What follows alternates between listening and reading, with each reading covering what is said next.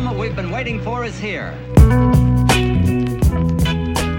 Olá, bem-vindo à sétima temporada do PQU Podcast, o podcast para psiquiatras em formação. Aqui é evidência com opinião. Eu sou Luiz Alberto Etten e é uma satisfação tê-lo como ouvinte. Nesse episódio do PQU Podcast, eu vou apresentar e comentar a atualização das diretrizes da British Association for Psychopharmacology para o tratamento farmacológico da esquizofrenia, publicada no Journal of Psychopharmacology em 2020. Esse documento é o resultado de esforço conjunto de peritos no assunto a quem foi solicitado não só que fizessem a atualização das diretrizes anteriores, de 2011, enfatizando resultados de meta-análises, de revisões sistemáticas e de novos ensaios clínicos controlados, mas também que trouxessem as inovações em curso, os pontos-chave e orientações sobre em que medida os resultados das pesquisas e das sínteses de dados mais recentes podem ser assimilados na prática clínica. Antes de continuar, preciso dizer para os ouvintes, cujo número é crescente, pois os mais antigos já sabem, que o PQU Podcast é uma iniciativa independente do Vinícius e minha, realizada com recursos próprios e sem patrocínio algum, que está crescendo também em número de colaboradores, com o objetivo de divulgar e comentar informações de interesse para o psiquiatra em formação. Se gosta desse nosso projeto, divulgue-o para seus amigos e colegas para que seu alcance seja cada vez maior.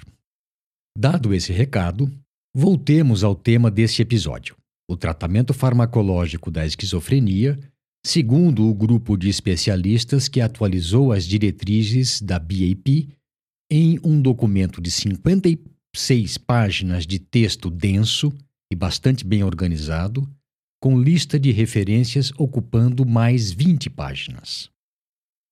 Logo na introdução, os autores afirmam que a derivação de recomendações objetivas, claras e úteis para a prática clínica a partir de emaranhado de dados de fontes diversas e de qualidade variável não é nada fácil. Que não basta simplesmente fazer deduções ou extrapolações. Explicam que se faz necessário análise crítica dos estudos e artigos, balanceamento criterioso com a experiência clínica, bem como ter consciência dos vieses cognitivos e possíveis falhas envolvidas no processo de tomada de decisões. Essas diretrizes têm um formato um pouco diferente do usual para esse tipo de publicação. Na verdade, as recomendações para cada situação vêm depois de uma extensa revisão sobre o tema mesclada com alguns comentários e observações clínicas. Depois das recomendações, se seguem um ou dois parágrafos sobre o que eles chamam de key uncertainties, ou seja, pontos que ainda não foram suficientemente esclarecidos, lacunas no nosso conhecimento sobre o assunto. O documento abrange o manejo farmacológico da esquizofrenia em todos os seus estágios, desde os casos em situação de risco para o desenvolvimento da doença, passando pelos de primeiro episódio psicótico, pelos quadros de exacerbação aguda, pelos em fase de manutenção do tratamento e pelos refratários. Aborda também vários pontos relacionados à baixa adesão ao tratamento e como manejá-la de modo a evitar suas consequências negativas. Contém ainda opiniões críticas bem fundamentadas sobre novas abordagens ainda experimentais que estão sendo estudadas. Também explora tópicos nem sempre abordados em outras diretrizes, dentre eles o manejo de efeitos colaterais dos antipsicóticos, não somente dos mais comuns, mas também dos mais raros, cardiovasculares, metabólicos, neurológicos e hormonais, e dos potencialmente fatais. Por fim, aborda o tratamento de esquizofrenia durante gravidez e pós-parto, o uso de clozapina e de medicamentos coadjuvantes no manejo de sintomas negativos e do prejuízo cognitivo que acompanha a doença, o manejo do paciente agressivo, do que faz uso de substâncias e dos que têm esquizofrenia resistente. Não há como se resumir sem perdas um trabalho tão abrangente. Tivemos que escolher alguns pontos que julgamos mais interessantes para o psiquiatra em formação. Plagiando o Eduardo Bueno, do canal Buenas Ideias do YouTube, o que você vai escutar é um resumo, modéstia à parte, bem feito, mas se você quiser se aprofundar, não tem saída. Terá que literalmente se debruçar sobre o artigo original e explorar as referências que ele contém. Preparado? Eu já. Então vamos juntos. Não vou comentar o que as diretrizes trazem sobre o tratamento que eu chamo de ultra precoce, já que de pessoas que nem doentes estão, mas em situação de risco para o desenvolvimento da doença ou com manifestações prodrômicas. Isso porque, por mais que já se conheça fatores de risco para o adoecimento, ainda não é suficiente, pelo menos a meu ver, para se expor alguém a um tratamento com grande risco de efeitos colaterais agudos e tardios, sem que haja um balanço risco-benefício preciso que fundamente esta prática. Assim sendo, sem mais delongas, passemos ao que interessa mais para a nossa prática de todo dia, começando pela rápida detecção e intervenção precoce em casos de primeiro episódio psicótico. O diagnóstico de episódio psicótico agudo não é difícil, mas se ele é manifestação de esquizofrenia, é outra história, que vai ser desenrolada com a evolução do quadro e com informações complementares obtidas com o tempo. Afinal, pode se tratar de episódio psicótico agudo e transitório, induzido por substâncias, ou de uma psicose afetiva, é preciso também excluir intoxicação ou abstinência de substâncias. O fato é que a demora para se realizar o diagnóstico retarda o acesso ao tratamento e a sua correta implementação. Em termos de tratamento de primeiro episódio psicótico, as diretrizes são claras. Monoterapia com antipsicóticos é a primeira linha, e as doses iniciais devem ser menores do que as utilizadas nos casos de doença estabelecida, mas suficientes para que haja eficácia, ou seja, no limite inferior da faixa terapêutica recomendada. Enfatizam que não está bem documentada diferença de eficácia entre os agentes antipsicóticos em primeiro episódio de esquizofrenia, mas alguns deles, olanzapina, amisulprida e risperidona, podem ser ligeiramente melhores do que os demais. Se a agitação psicomotora coloca o paciente em risco ou é muito desconfortável, ou se ele está muito ansioso e insone, um benzodiazepínico ou um antihistamínico podem ser coadjuvantes úteis. Idealmente, um ensaio terapêutico de paciente em primeiro episódio psicótico deve ser monitorado com escala de avaliação abrangente, como a PANSS, a Positive and Negative Syndrome Scale, que foi traduzida e validada em nosso meio com o nome de Escala das Síndromes Negativa e Positiva para avaliação de pacientes com esquizofrenia. A meta do tratamento é remissão sintomática, ou seja, não mais do que intensidade leve nos itens dessa escala. A tentativa com dose inicial deve durar duas semanas e ela pode ser aumentada para a dose máxima recomendada em até seis semanas. Uma resposta suficiente para as primeiras duas semanas de tratamento seria a redução de 25% no score total da PAMS. Se depois de seis semanas não houver resposta satisfatória ou remissão depois de período mais longo, os autores das diretrizes recomendam que se substitua o medicamento. Um comentário. Eu pensei que ia conseguir me segurar para comentar só no final, mas está difícil. Ainda bem que o Vinícius também achou que seria bom eu falar nossa opinião ao longo da apresentação das diretrizes, na medida em que surgissem recomendações que nos causassem alguma estranheza. E essa é uma delas. Os autores não explicam como se deve fazer a substituição, mas habitualmente fazemos uma titulação cruzada, principalmente se o primeiro medicamento estiver sendo bem tolerado. O uso de clozapina deve ser aventado quando o quadro se revela refratário ou tem muitos sintomas de desorganização, de 1 a 3 anos após o início do tratamento. Não precisou de clozapina. Deu certo de primeira. O quadro psicótico do paciente remitiu. E aí? De novo, as diretrizes da BAP são ponta firme.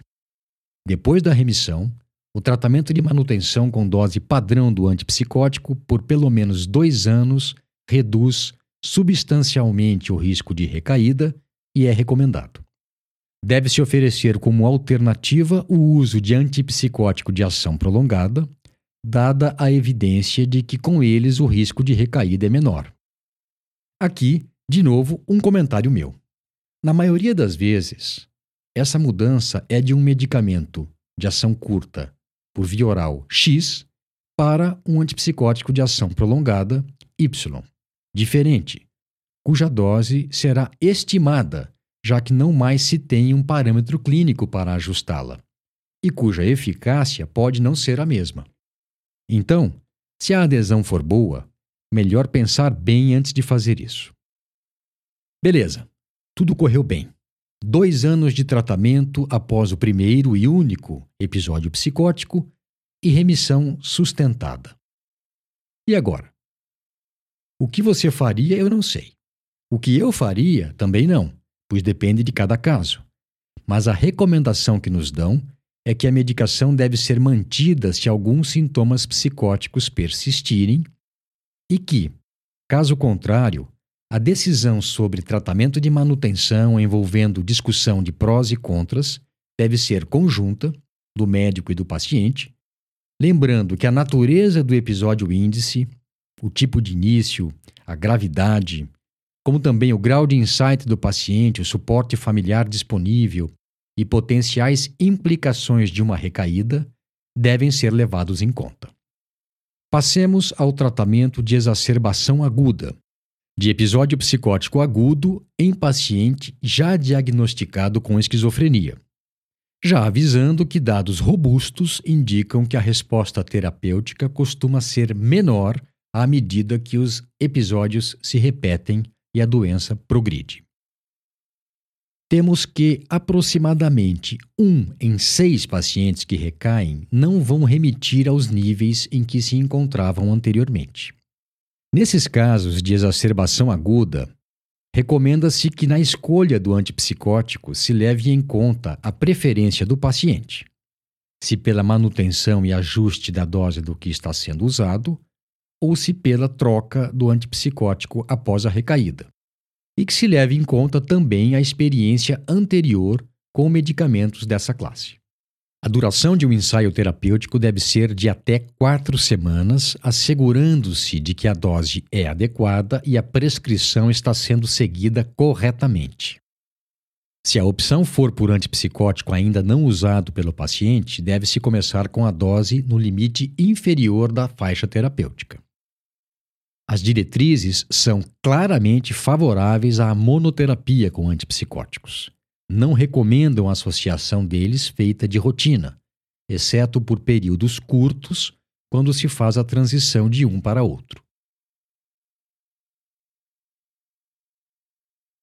No episódio 74 do PQ Podcast, Vinícius apresentou dois estudos observacionais que mostram que essa recomendação é discutível.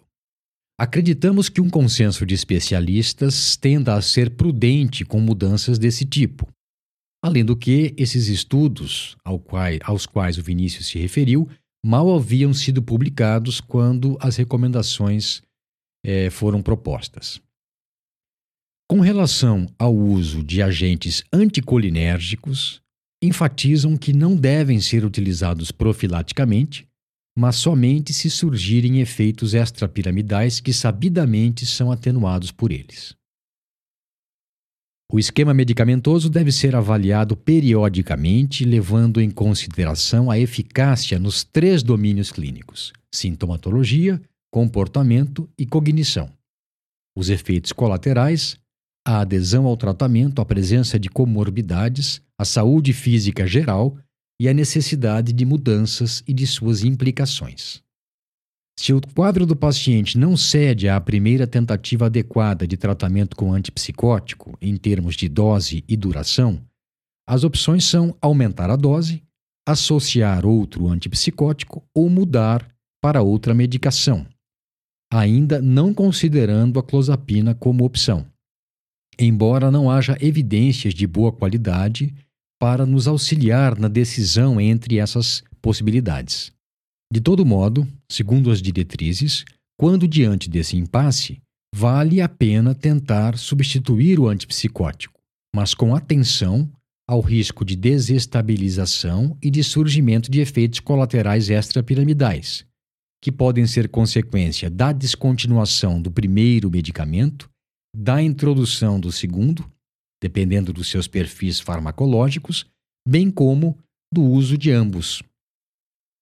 O controle da exacerbação aguda da esquizofrenia dá início às também desafiadoras duas próximas tarefas: a prevenção de recaídas, ocorrências sempre penosas, perturbadoras e estigmatizantes que colocam em risco relações interpessoais, vida acadêmica, situação profissional e mesmo a integridade do paciente e das pessoas próximas a ele, e a otimização do tratamento com vistas ao melhor desfecho possível, incluindo nele componentes não farmacológicos.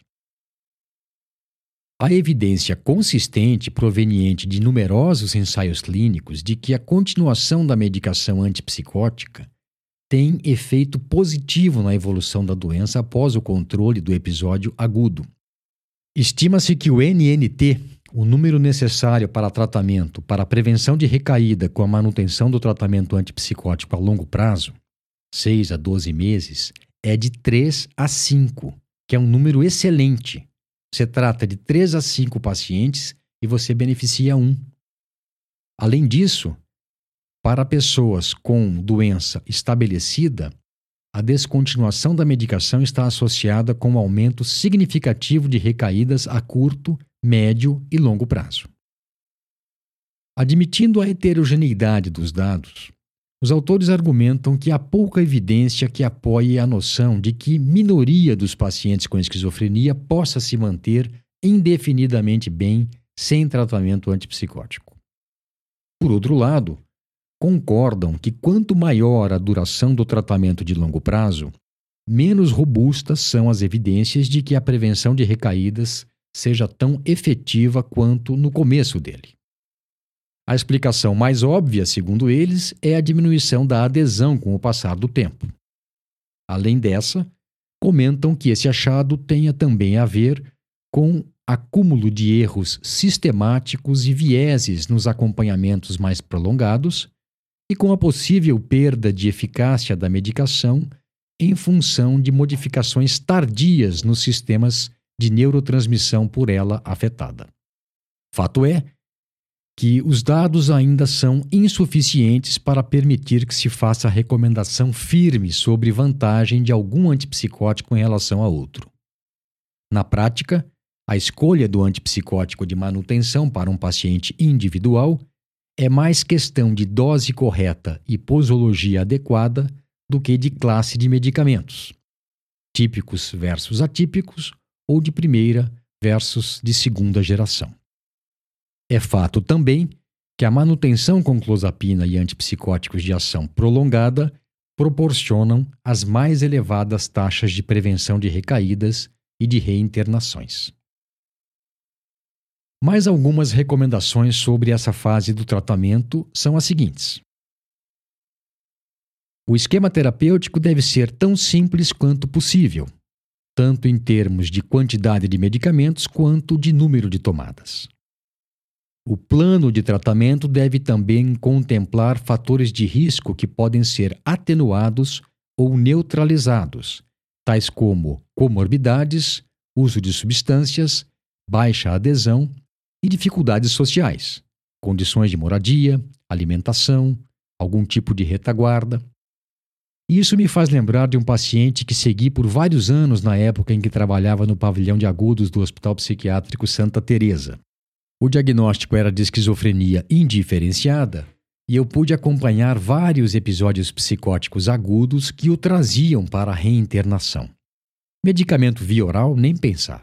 Não tinha casa, não tinha família, morava na rua ou naqueles pequenos casebres em construções onde trabalhava como vigia. Com o antipsicótico de ação prolongada, ele ficou muito bem por meses, mas as condições precárias de moradia e de vida falaram mais alto. Nem com a retaguarda da medicação de depósito ele se manteve equilibrado por mais de oito meses. Foi onde eu vi que no controle da esquizofrenia, a medicação é necessária, mas não suficiente. Voltando às recomendações. Qualquer redução da dose deve ser monitorada de perto, dado o maior risco de recaída. E por fim, o risco-benefício do tratamento deve ser reavaliado de tempos em tempos quando se faz também pesquisa ativa de efeitos colaterais. E quanto ao uso de antipsicóticos no tratamento de esquizofrenia durante a gestação e no puerpério? Sim, porque infelizmente uma gravidez não protege a mulher de episódio psicótico agudo. Até pelo contrário. De modo geral, a revisão de levantamentos retrospectivos de mulheres que tomaram antipsicóticos na gravidez indica que tais medicamentos são relativamente seguros. Nenhum deles está associado com malformação de maneira clara, como com o valproato e a carbamazepina, por exemplo.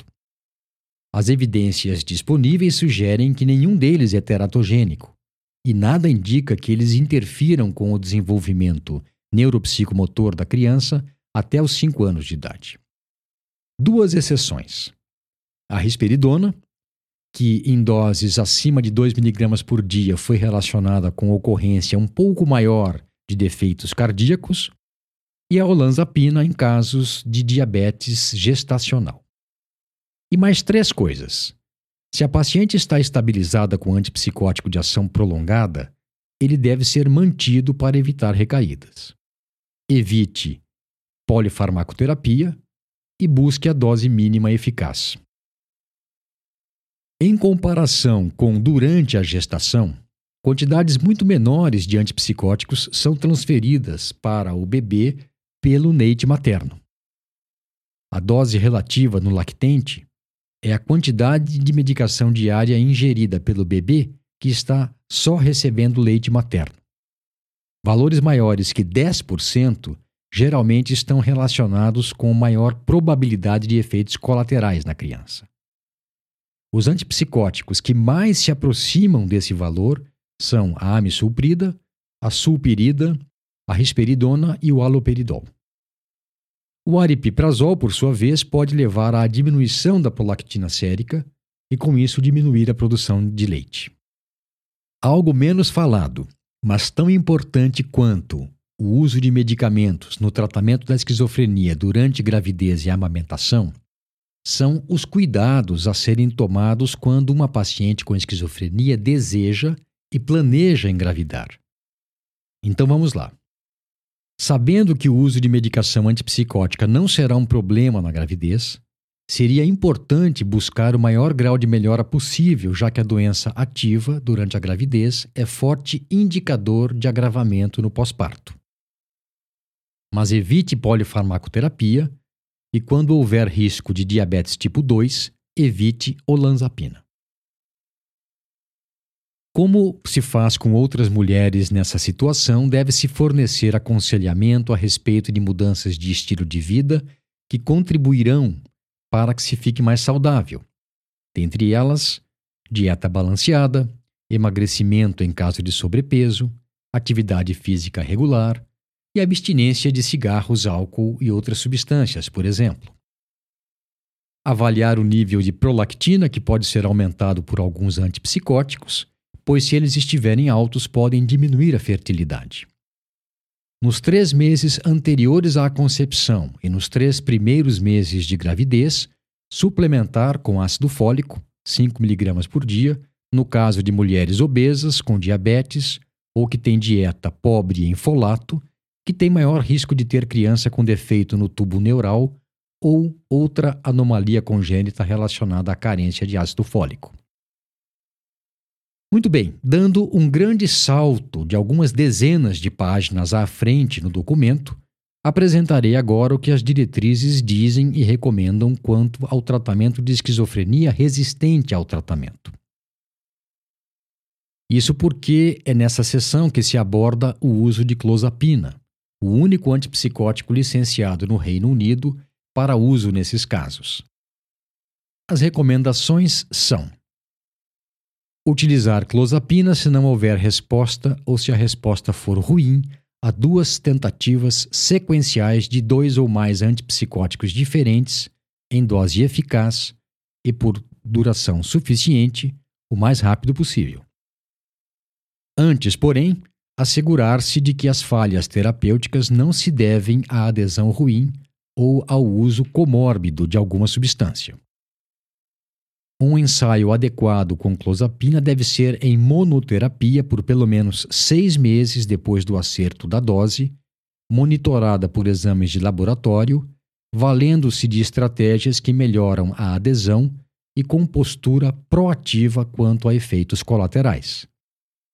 Caso a clozapina tenha que ser suspensa abruptamente por conta de agranulocitose, monitorar de perto o estado físico e mental, dando especial atenção a efeitos relacionados a rebote colinérgico e a sintomas de recaída da psicose, particularmente na primeira semana.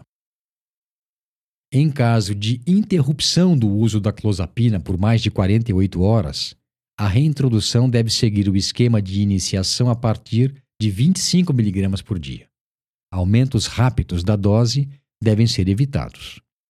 Antes de se associar outro antipsicótico à clozapina, deve-se aguardar pelo menos 10 semanas de monoterapia com ela. Dar preferência à associação com antipsicótico que tenha mecanismo de ação complementar ao da clozapina e com perfil de efeitos colaterais que minimize efeitos problemáticos dela, que são particularmente sedação, ganho de peso e alterações metabólicas. Bem, eu não comentarei as recomendações referentes ao uso de polifarmacoterapia e de doses altas de antipsicóticos no tratamento de esquizofrenia resistente ao tratamento, porque dizem respeito a casos excepcionais e também para não me alongar mais. E assim, Finalizo esse episódio em que apresentei e comentei parte das diretrizes da British Association for Psychopharmacology para tratamento farmacológico da esquizofrenia. Um abraço e até a próxima.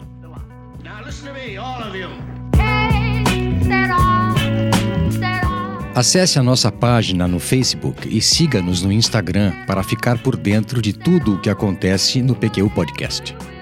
Confira em www.pqpodcast.com.br todos os episódios já publicados, com as respectivas referências, organizados por data, autor e sessão. Agradecemos a sua atenção.